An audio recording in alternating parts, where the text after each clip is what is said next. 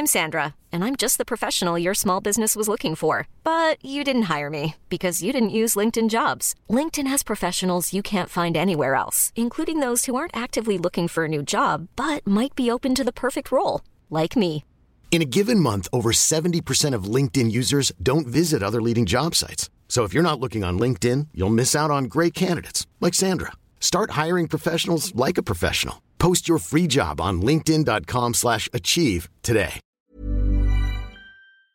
Au revoir est un podcast consacré au deuil périnatal.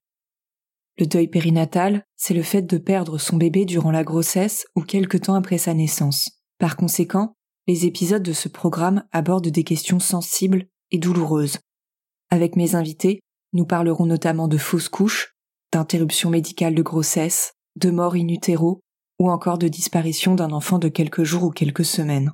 Assurez-vous de pouvoir écouter les épisodes dans de bonnes conditions.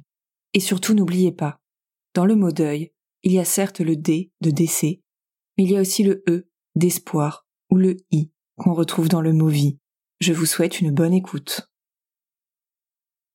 J'avais pas particulièrement de rituel euh, par rapport à des étapes ou des, des moments de, ma vie, mais par contre, euh, ça s'est imposé à moi en fait quand j'ai euh, perdu Mickey. C'était vraiment une nécessité pour moi parce que j'étais maman de rien dans la vie de tous les jours en fait.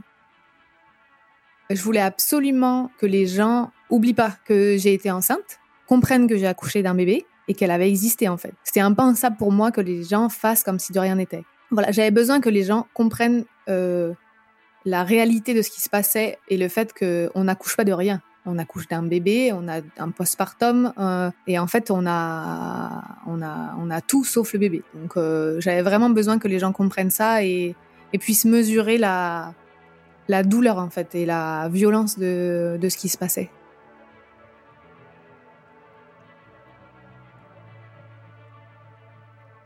De temps en temps, euh, je sors tout ce qui me reste des affaires de Mickey et je les mets autour de moi et je les touche et je les regarde et, et euh, ça m'arrive euh, rarement. Hein. Mais là récemment j'ai eu envie de le faire à nouveau et, euh, et du coup il me reste... alors on s'est séparés des, des grosses choses euh, parce que ça prenait un petit peu euh, trop de place. Mais euh, il y a toujours le carton de, ses vêtements, des cadeaux, des, voilà, des doudous, des langes, des machins, des trucs. Et du coup, voilà, je sors tout ça, tout ce que j'avais tant préparé, et, je les mets autour de moi et je regarde et, je pleure et des fois je pleure pas. Et donc ça, ouais, je le fais de temps en temps.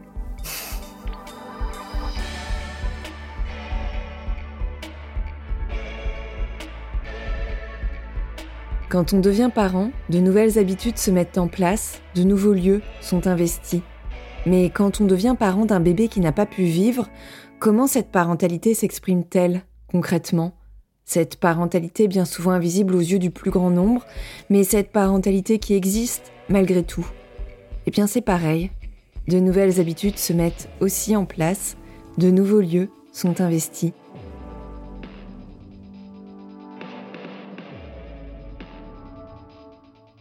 Les rituels, ce sont des gestes, des symboles, des ensembles de paroles et d'objets, ce sont des règles et des habitudes. Les rituels sont tour à tour nécessaires, réconfortants, ils consolent, ils ont une dimension thérapeutique, ils permettent de se souvenir, de rendre hommage, de communiquer avec l'enfant qui n'est plus, de se rassembler à plusieurs autour de lui et de célébrer sa mémoire. Les mois, les saisons défilent, une première année passe, puis une deuxième, une troisième, etc. Et on se rend compte qu'il y a des rituels qui se sont installés durablement, presque pour toujours. D'autres habitudes, elles, se sont imposées dans l'urgence de survivre. Elles étaient davantage temporaires et fugitives. On finit par les délaisser, car ça y est, on a l'impression qu'une étape est passée. Les rituels, ils sont comme des tuteurs qui nous permettent de tenir debout et parfois on s'en éloigne un peu au bout d'un moment quand on sent qu'on peut tenir sur nos deux jambes et cheminer petit à petit sur le chemin de la reconstruction. Aujourd'hui, C'est donc de rituels, d'objets, de souvenirs, de manière d'exprimer sa parentalité dont nous allons parler avec la maman de Mickey, Mickey l'étoile filante des nuits douces du mois d'août, un mois au cœur de l'été, un mois et une saison qui lui seront à jamais associés. Il faut faire preuve d'imagination parfois, il faut inventer ce pourquoi il n'y a aucun guide, aucun mode d'emploi, aucun plan préétabli. Alors on suit son cœur et ce sentier qui, traversant cette forêt de pins, débouche sur une dune, et en face, il y a l'océan. L'océan immense qui veille sur Mickey, cet enfant de l'été, et sur ses parents. Au revoir podcast, épisode 20, Lucille, mes rituels pour rendre hommage à Mickey. Dans cet épisode, c'est la voix de Lucille que vous allez entendre.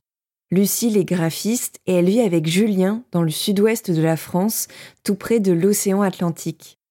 Tous les deux, ils sont les parents de Mickey, une petite fille dont le cœur a cessé de battre alors qu'elle était encore dans le ventre de sa maman.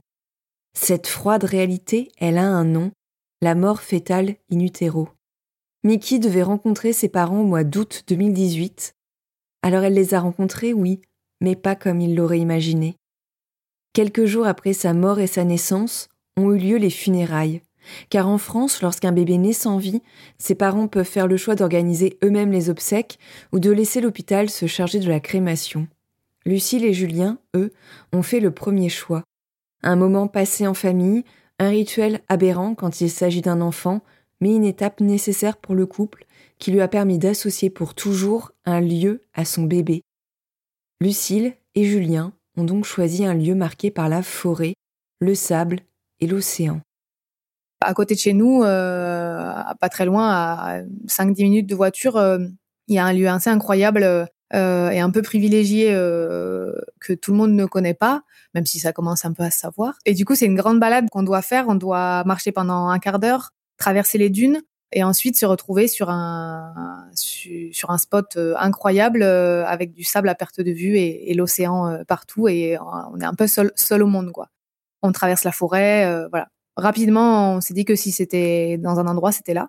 On a fini par décider de cet endroit qui nous était assez familier parce que on fait tout le temps des balades en forêt, on va tout le temps à l'océan, on habite tout près. Mais c'était quand même cet endroit il fallait aller le chercher un petit peu. Il faut marcher pendant un quart d'heure, traverser la forêt, euh, aller sur la dune. Voilà, c'est pas quelque chose euh, auquel on a accès euh, si facilement. On était un peu déçus de pas pouvoir le faire au cimetière parce qu'on avait un cimetière en fait juste à côté de chez nous. Et du coup, on, a déménagé depuis, mais on peut quand même y avoir accès facilement. Et c'est vrai qu'on se disait que ça aurait été bien de pouvoir avoir cet endroit. Et d'ailleurs, je sais pas si je peux maintenant me permettre de le dire à, ce moment-là du podcast. Mais euh, maintenant, avec mon avec Julien, euh, enfin, c'est pas qu'on regrette, mais euh, on aurait préféré avoir un endroit avec son nom dans un cimetière. C'est plus palpable en fait. Même si voilà, on a une plaque avec sur la dune et tout ça, le cimetière avec le nom, pour nous maintenant, en y repensant, euh, ça nous hante pas tous les jours, hein, mais euh, on aurait préféré, on aurait préféré faire ça. Euh, voilà. en effet, après la crémation, il n'était pas possible de déposer les cendres de Mickey dans le cimetière situé près du domicile de ses parents. Alors il a fallu trouver un autre endroit pour disperser la minuscule quantité de cendres entreposées dans une petite boîte que Lucille avait offerte à Julien à l'occasion d'un voyage au Mexique. Mickey c'est un lieu, c'est un paysage, c'est une invitation au voyage, justement. C'est le sable, c'est l'océan, c'est l'immensité, le bruit des vagues, l'odeur des embruns, la sensation du vent sur la peau. Mickey, c'est une promenade, c'est cette forêt protectrice et ombragée, cette dune exposée aux éléments. Et du coup, on s'est tous, euh, voilà, on s'est tous réunis, on a tous marché ensemble euh, jusqu'à la dune. Et ensuite, euh, voilà, on a regardé un peu autour de nous et il fallait trouver un, un, petit endroit. Sans savoir pourquoi, voilà, c'était c'était là au milieu du sable. donc on a dispersé les cendres là. D'ailleurs, je me souviens, on a un humour. Enfin, moi j'ai un humour qui peut être un peu parfois un peu noir. Ça doit m'aider, je pense, à, survivre à toutes les épreuves je me rappelle avoir euh, jeté les cendres et je pensais que ça allait faire comme dans les films euh, où ça allait euh, ça allait voler avec le vent et pas du tout. c'est c'est juste tombé par terre et j'étais là bon bah, c'est vachement moins c'est vachement moins beau que que que dans les films il y a eu un petit moment quand même euh, un peu un peu drôle euh, même si c'était bien évidemment pas drôle mais voilà ça nous permet je pense de je sais pas de survivre à toutes ces à toutes ces épreuves et à tous ces trucs horribles. Euh, donc avant d'arriver sur la dune on traverse une forêt. On savait pas trop si on avait le droit de planter un petit piquet avec une plaque sur la dune. C'est permis de le faire dans la forêt donc, euh, en fait, on a dispersé les cendres euh, sur la dune et ensuite on est revenu en arrière, planter un, petit, un petit panneau euh, et, et, mettre des fleurs, voilà, sur un arbre. Et ma belle-sœur a lu une lettre et voilà, on s'est tous recueillis là. Et en fait, assez récemment, on a, on a enlevé les plaques qu'il y avait sur l'arbre parce que régulièrement dans les Landes, en fait, ils coupent les arbres et du coup, on voulait pas qu'ils coupent l'arbre euh, avant qu'on ait pu euh, enlever voilà. Euh, du coup on a été planté un, petit un petit piquet sur la dune. On a pris le droit. Si tu avait pas le droit c'est pas grave. On a pris le droit et donc maintenant le, le piquet est à l'endroit où là où on a dispersé vraiment les cendres. Le deuil périnatal c'est devoir dire au revoir avant d'avoir souhaité la bienvenue à ce bébé qu'on attendait tant. C'est devoir dire bonjour et au revoir en même temps ou dans un intervalle de temps bien plus court que ce qu'on aurait imaginé mais c'est aussi se revoir d'une autre manière, encore et encore. Selon les parents, de nombreux symboles apparaissent comme autant de signes de l'enfant qui n'est plus, mais qui se manifeste d'une autre façon. C'est l'arc-en-ciel après la pluie, c'est cette fleur qui se dresse au milieu d'un champ, c'est la coccinelle porte-bonheur, et s'il fallait choisir un totem pour Mickey, ce serait un oiseau, un oiseau au ventre rouge, me confie Lucille. Une amie à moi, à un moment, euh, quelques mois après le décès de Mickey, m'a dit mais tu sais, euh, tu peux lui demander un signe à Mickey. Donc moi j'étais là, bon, ok. Et elle me dit si si si vas-y, demande-lui dans ta tête ou tu le formules à voix haute, euh, demande-lui. Et je sais pas pourquoi, j'ai dit, je crois que je l'ai dit à voix haute d'ailleurs, j'ai dit un truc genre, ok, donc je voudrais un oiseau avec le ventre rouge. J'aurais pas pu dire un rouge-gorge, hein, mais j'ai dit ça dans ma tête. euh, donc j'ai dit un oiseau avec le ventre rouge. Donc voilà, et puis bah une semaine passe, je sais pas. Et du coup, euh, on se retrouve euh, à l'atelier avec Julien. On avait un atelier où il, où il peignait.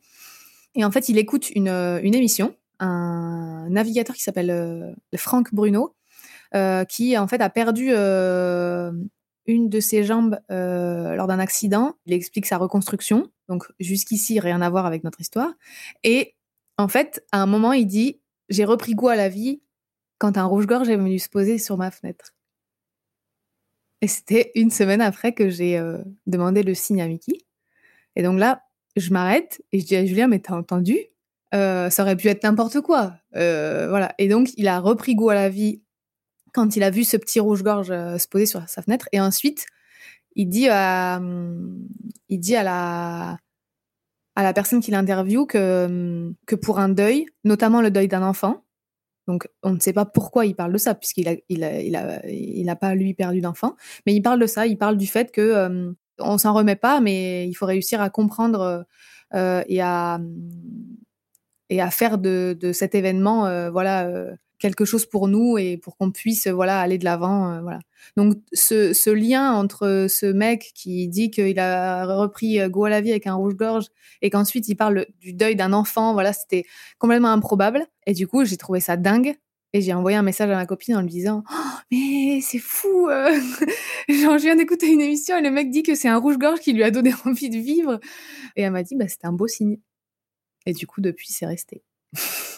Et du coup tout le monde m'envoie ses rouges-gorges en photo, en vidéo. Euh, euh, même euh, mes parents m'ont offert une, sculpture magnifique d'un rouge-gorge. Donc ouais, c'est c'est depuis c'est quand je vois les petits rouges-gorges tout ronds et tout gros là, c'est Mickey. Mickey, elle a sa place dans l'immensité, celui du ciel et de la mer, mais aussi dans l'espace plus réduit de la maison familiale.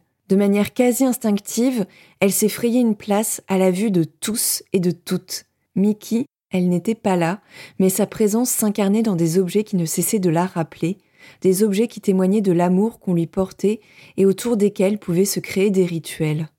Suite à la crémation, euh, suite à cette journée du coup en forêt, on a vidé une étagère et on a mis euh, du coup l'urne qui ne contenait plus les cendres mais les résidus. Ma belle-sœur avait mis une petite fleur euh, qu'elle avait cueillie euh, quand on marchait dedans. Instinctivement, j'ai posé cette cette petite boîte là et autour, on est tous venus mettre. moi, j'ai mis le doudou que j'avais préparé pour elle pendant des mois, avec lequel j'avais dormi à la fin de ma grossesse pour qu'il ait mon odeur quand elle allait arriver. Euh, j'ai mis une veilleuse qu'on m'avait offert, un bouquet de fleurs euh, voilà que on nous avait euh, donné, une rose qu'on avait déposée sur notre portail. Et on est venu en fait y rajouter au fur et à mesure des hommages, des cadeaux, des pensées en fait, euh, on a un ami qui est, euh, qui est un très bon ami qui est tatoueur euh, et qui est un grand artiste en parallèle. Et du coup, il fait des fausses mosaïques, enfin des fausses mosaïques. C'est du carton et c'est faussement craquelé. il nous a fait ce dessin pour Mickey, donc une jeune fille qui, qui est avec son petit ukulélé et qui a l'air toute paisible et qui euh, a l'air de faire juste de la musique euh, sous les cocotiers. Et euh, il y a tout ça, il y a l'urne, il y a un cœur qu'une amie m'a offert, un petit ange. et en fait, beaucoup de gens spontanément ont pensé à nous à nous offrir quelque chose pour elle au tout début et même pendant plusieurs mois régulièrement jusqu'à un an même après. on a reçu des des courriers, des cadeaux, des, des choses comme ça. Bon, des gens qui sont très proches, bien évidemment, mais donc les gens qui venaient chez nous, c'est des gens qui savaient. Euh, donc ils nous posaient pas, enfin c'est pas qu'ils nous posaient pas la question, mais euh, ils allaient regarder par contre l'étagère euh, parce qu'en plus on avait mis les empreintes de pied de Mickey, donc c'était assez, euh, c'était assez clair quoi. C'est arrivé plusieurs fois, ouais, euh, que les gens et même des conjoints de de gens qui étaient proches, que je connais pas, c'est pas forcément qui qui venaient, ils connaissaient l'histoire. Et je me rappelle euh, avoir vu, euh, voilà, je pars pour faire une deux trois courses et je, me retourne vite fait parce que j'avais oublié quelque chose et je vois cette personne du coup face à l'étagère, un peu gênée que j'ai vu qu'elle regardait et parce qu'elle venait regarder un peu bah, la petite histoire de Mickey sur cette étagère. Euh, mais moi, ça me, ça me plaît beaucoup, cette idée que les gens puissent avoir accès à ça. Euh. Comme je comprends que on, puisse ne pas avoir envie de le montrer ou pas besoin, moi, c'était, euh, c'était instinctif en fait. Donc voilà, je me suis pas, je me suis pas freinée en tout cas. J'ai eu envie, donc je l'ai fait. Et dans notre nouvelle maison, il y a toujours un endroit, mais c'est un peu plus, c'est un peu plus discret. Il y a les empreintes de pied, mais c'est pas c'est pas euh, toute une étagère remplie avec plein de choses, euh, voilà. Donc c'est un peu plus discret. Il y a les empreintes de pied, euh, il y a un petit rouge-gorge. Mais on, pourrait penser que c'est un neveu, par exemple, une ou une nièce, ou voilà. Les empreintes de pied, ça peut être de plein de bébés. bon après, il y a écrit quand même Mickey sur pas mal de trucs, mais mais j'ai pas eu à expliquer. Je me suis déjà posé la question. parce qu'il y a plein de gens dans notre nouvelle maison qui sont venus et qui savaient pas forcément. Euh, et c'est vrai que je me suis déjà parfois attendue à ce qu'on me dise ah euh, du coup vous avez un vous avez un bébé parce que les empreintes de pied sont des empreintes de pied d'un bébé euh, voilà qu'on connaît quoi à terme. Et en les exposant je m'expose aussi à à la question mais c'est que je dois pas ça doit pas me gêner si je les expose. 365 jours c'est le temps qu'il faut pour que notre planète fasse le tour du Soleil. Entre le 18 août 2018, jour où Mickey est arrivé d'une manière bien singulière sur Terre, et le 18 août 2019, quatre saisons ont passé. Est-ce que ça se fête un tel anniversaire? Le gâteau, les bougies, la traditionnelle photo avec les cadeaux, l'anniversaire c'est l'un des rites familiaux par excellence. Alors Lucille, elle a eu une idée et elle l'a soufflé à Julien après avoir visionné Et je choisis de vivre documentaire réalisé par Nance Thomasé et Damien Boyer, dans lequel on suit Amande, maman d'un petit Gaspard décédé à l'âge d'un an. Et si on se réunissait pour célébrer Mickey un an après? Un an après le 18 08 2018 Et si on organisait une grande fête en son honneur? J'avoue que c'est un truc que j'appréhendais, euh, mais je pense qu'on est énormément dans ce cas. Moi, j'appréhendais énormément aller un an. Alors, j'appréhende à chaque fois. Hein, euh, la août qui arrive, euh, c'est jamais euh, ça sera toujours, je pense, euh, voilà, particulier. J'appréhende à chaque fois, mais les un an, c'est quand même vraiment, voilà, une étape. J'étais un peu terrorisée. J'en parlais avec ma psychologue et, là, ça me fait super peur, quoi. Jusqu'à un ou deux mois avant, ou deux mois avant, ouais, je, je, on savait pas trop si on voulait faire quelque chose ou pas. Je me rappelle pas si Julien avait particulièrement envie de faire quelque chose, mais en tout cas, il me laissait choisir si jamais j'avais envie moi qu'il se passe un truc. Et du coup, genre deux mois avant, j'ai dit que je voulais euh, faire comme dans euh, le film Et je choisis de vivre. Et je voulais euh, qu'on se réunisse tous pour les un an de la mort de Mickey.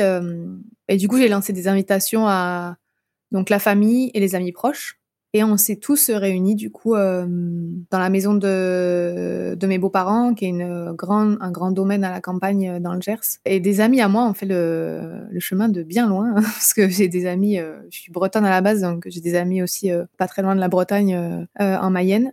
Ça, c'était très important pour moi. Un an était plus important que tout hein, parce que ça faisait ça me marquait vraiment mais il me semble que je suis pas la seule à qui ça fait ça. Voilà ça ça marquait vraiment euh, un c'est un cycle vraiment important. J'étais contente d'organiser ça en fait. Je pense que ça comblait un peu euh, enfin ça ça mettait un petit pansement sur euh, mon cœur de maman de voir que les gens se réunissaient pour ma fille même s'ils l'avaient pas connue.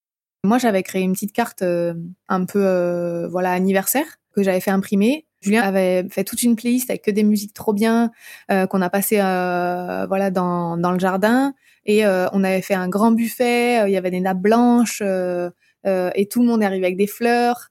c'était c'était vraiment super beau hein, et je savais pas mais en fait ils avaient prévu la famille avait prévu voilà des lampes des lanternes.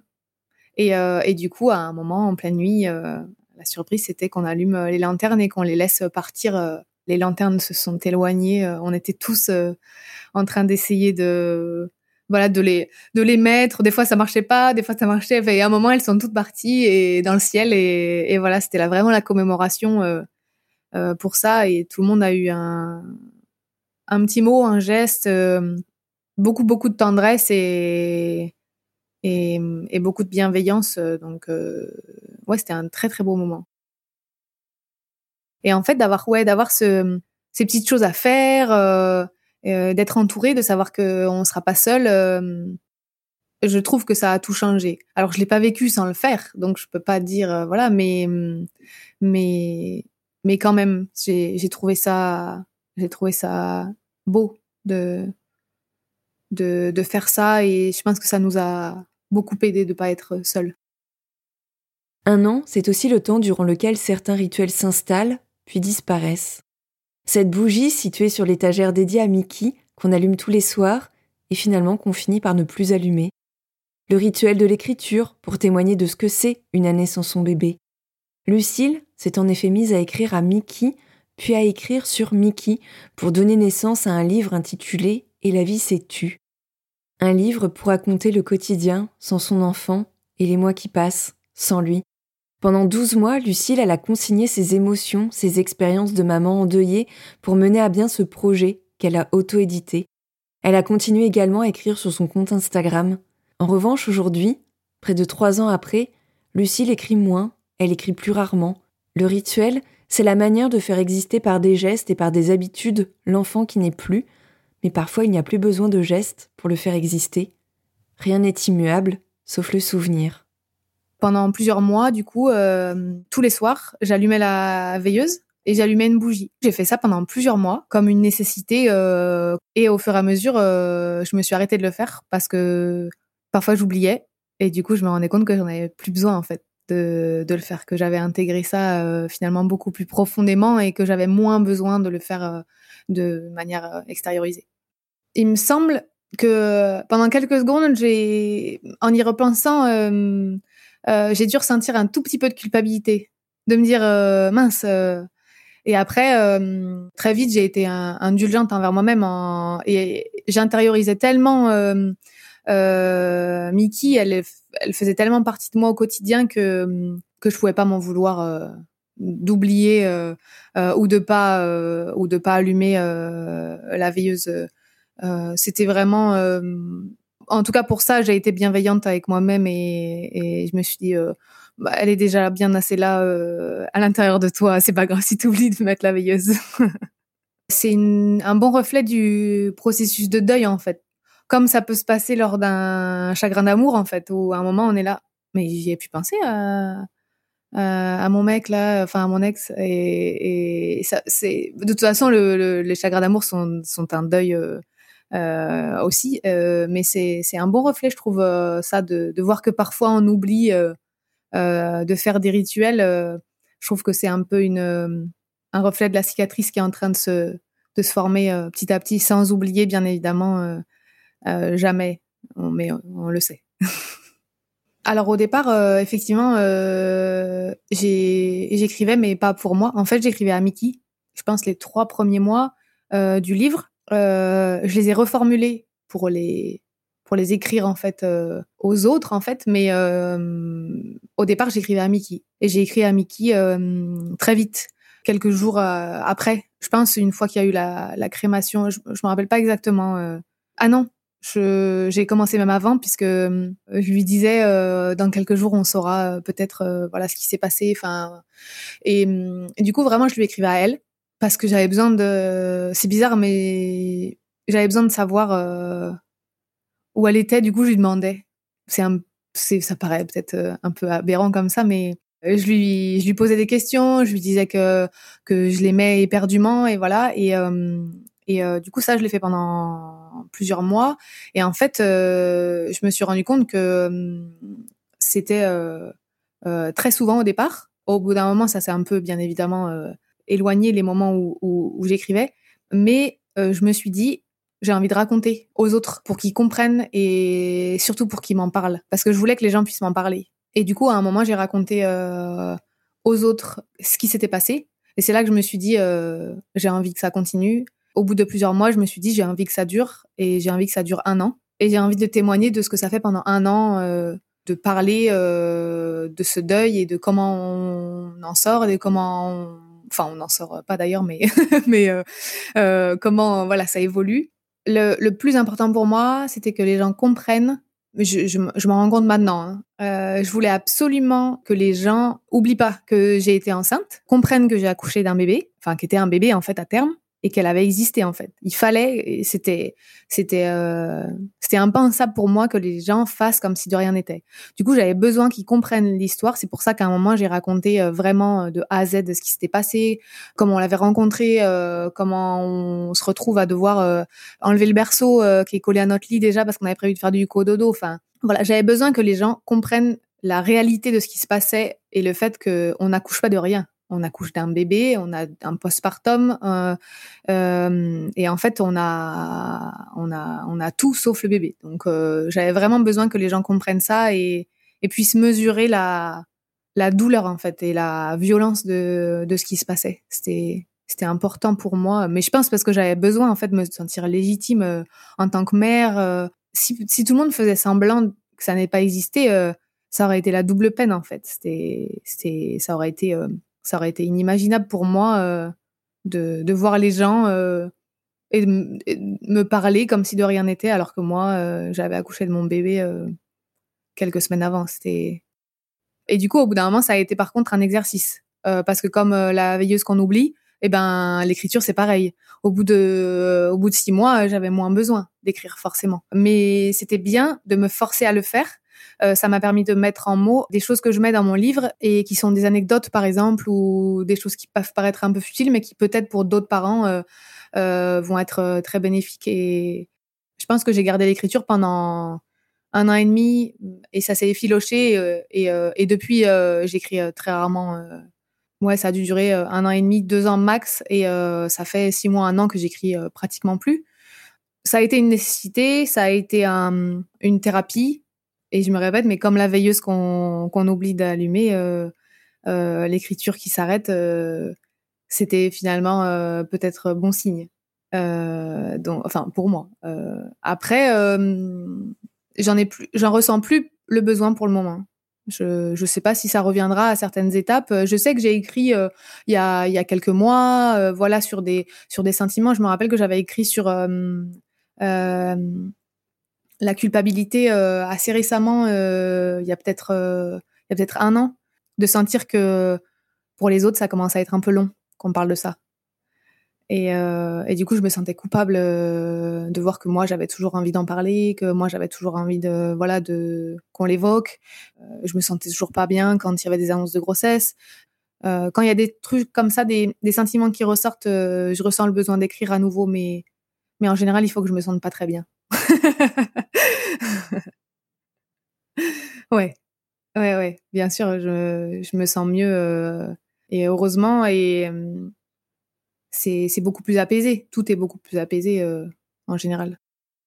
Alors si certains rituels se sont effilochés, pour reprendre les mots de Lucille, d'autres continuent de perdurer de temps en temps. On a besoin de faire certains gestes pour pallier l'absence. On ne les fait pas tous les jours, mais cela revient parfois. À une date clé, par exemple, ou juste quand on en ressent le besoin. De la même manière que certains parents ressortent les petites affaires du bébé devenu grand pour les contempler avec nostalgie, les parents endeuillés font parfois de même. Ces vêtements, le bébé ne les a pas ou peu portés. Ils ne sont jamais vraiment devenus trop petits, ils ne sont pas usés ou tachés, mais ils sont là, témoins de cette époque bénie où l'on se projetait en toute innocence. Quelques semaines euh, ou un mois après, je sais pas exactement, je me rappelle pas trop des dates, mais on a du coup euh, enlevé la chambre et euh, là où elle était censée aller et enfin toutes les affaires, on a mis toutes les affaires dans le dressing et on a recouvert toutes les affaires d'un drap et voilà, on n'y a plus touché pendant pendant jusqu'à ce qu'on déménage, donc pendant un an. Et euh, elles étaient là. Euh, la pièce, ça avait été, on s'était réapproprié la pièce. On, a, on y avait fait notre chambre à nous. Enfin voilà, c'était plus du tout le lieu de. Enfin oui, non, c'était plus du tout le lieu de Mickey. Et donc toutes ces affaires étaient recouvertes d'un drap. Et, euh, de temps en temps, pendant un an, je, je, soulevais un peu le drap et, et je regardais la trousse de toilette, euh, les petits, le petit peigne, le petit truc. Euh, et euh, c'était euh, c'était euh, c'était très douloureux hein, euh, de le faire, mais c'était nécessaire. Quand on a déménagé, du coup, on a ressorti toutes les affaires, forcément. On a vendu quelques trucs, mais des trucs pas, bien évidemment, pas sentimentaux. Hein, et dans la nouvelle maison, on a revendu encore un, un, petit peu des choses pour ne garder vraiment que l'essentiel.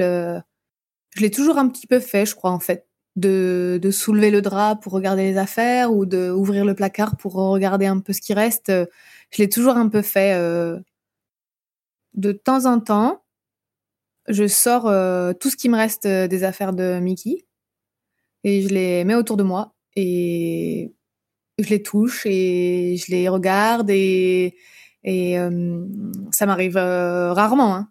Mais là récemment, j'ai eu envie de le faire à nouveau il y a toujours le carton de, de, ses vêtements, euh, des, des cadeaux, des voilà, des doudous, des langes, des machins, des trucs.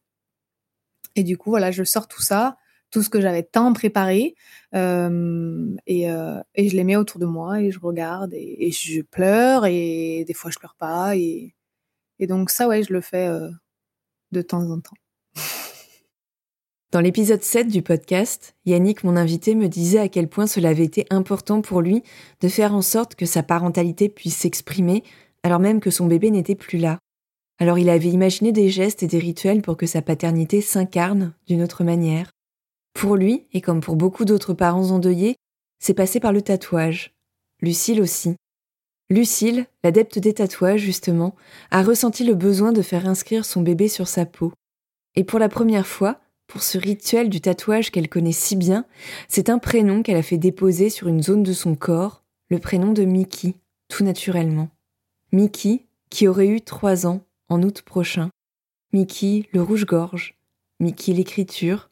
Mickey, la fête et les lanternes qui s'envolent dans le ciel. Mickey, la jeune fille au ukulélé. Mickey qui surplombe l'océan, vers lequel ses parents, Lucille et Julien, se dirigent toujours. Ils s'y dirigent parfois par hasard, parfois pour rendre hommage à leur fille. C'est un rituel lié au souvenir, c'est une habitude qui fait partie de leur vie.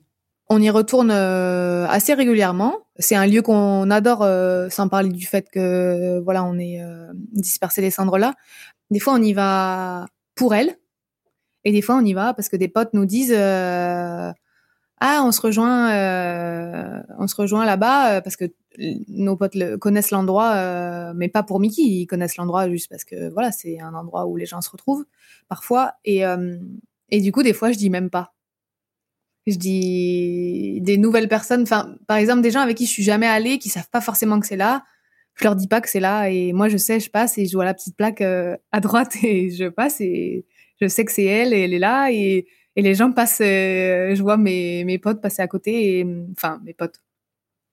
Si c'est très bons amis, ils savent que c'est là donc voilà mais voilà des, des, des connaissances voilà et donc la dernière fois qu'on y a été, c'était vraiment on n'y a pas on n'y a pas particulièrement prêté attention. Euh, évidemment, moi, j'y, on jette toujours un œil, on se tient la main avec Julien, on a une, voilà, une caresse euh, l'un pour l'autre, mais euh, euh, ça, dépend vraiment en fait. Euh, quand on y va, soit on y va comme tu disais pour des dates particulières, où là c'est un peu un recueillement, mais quand j'y vais, c'est jamais très triste. Euh, c'est très abstrait quand même. Euh, il y a une plaque par terre. Euh, parfois, c'est presque, euh, c'est presque trop abstrait. Finalement, ouvrir le placard et regarder ces petites affaires me reconnecte parfois plus à elle que d'aller là où j'ai dispersé ses cendres. mais c'est toujours un endroit incroyable. Donc, euh, que ça soit avec des amis qui sont pas forcément au courant ou, ou, euh, ou pour les dates, euh, voilà, c'est c'est des, des, choses très différentes qui se passent, mais c'est jamais très triste.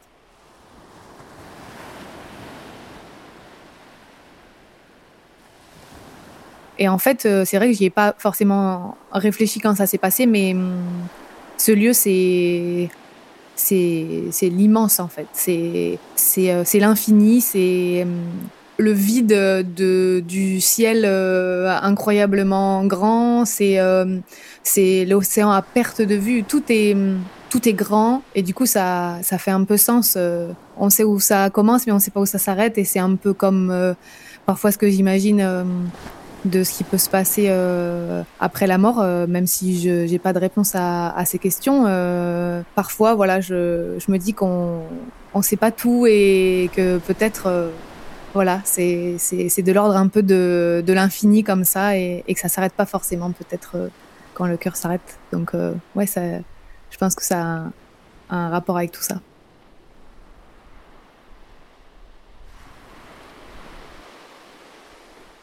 Et c'est avec la douce musique de l'océan que se termine cet épisode.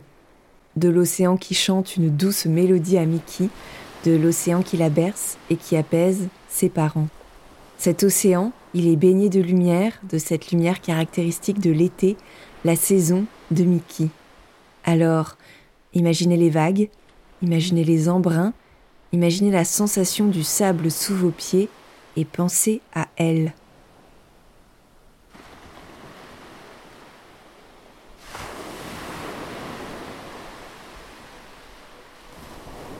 Je te remercie Lucille pour ta confiance.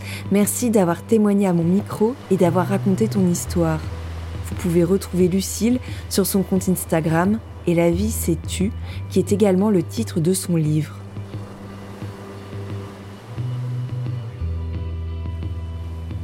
Ainsi s'achève donc la première saison de Revoir Podcast et que de chemin parcouru depuis le premier épisode en septembre dernier.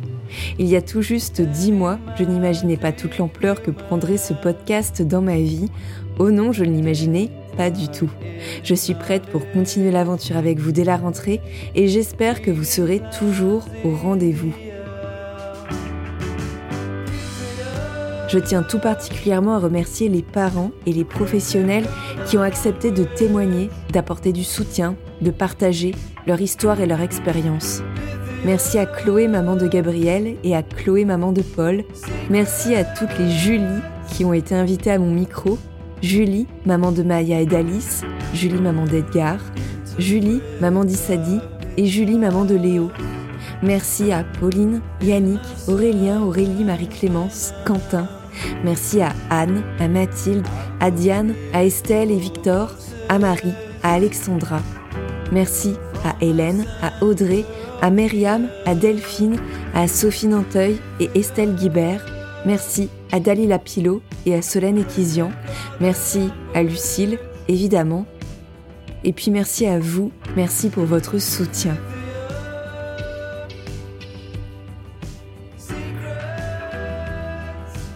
Dès la semaine prochaine, on se retrouve pour un programme estival avec notamment un format inédit avant de vous donner rendez-vous pour de nouveaux témoignages et entretiens en septembre. Je suis Sophie de Chivray et j'ai eu le plaisir d'écrire, réaliser et monter cet épisode. Le mixage a été réalisé par Alice Criff. La musique est de Gildas et Gwendal de Portier-Dine. Merci à eux. Si vous avez à cœur de soutenir Au revoir podcast et de permettre au deuil périnatal de gagner en visibilité, n'hésitez pas à mettre un petit commentaire et à attribuer 5 étoiles sur Apple Podcast. Je vous remercie pour votre écoute et je vous donne rendez-vous sur les réseaux sociaux et notamment sur le compte Instagram au revoir.podcast pour découvrir du contenu supplémentaire pour lever le voile sur le deuil périnatal. Je vous dis à très vite et je vous souhaite le plus bel été possible.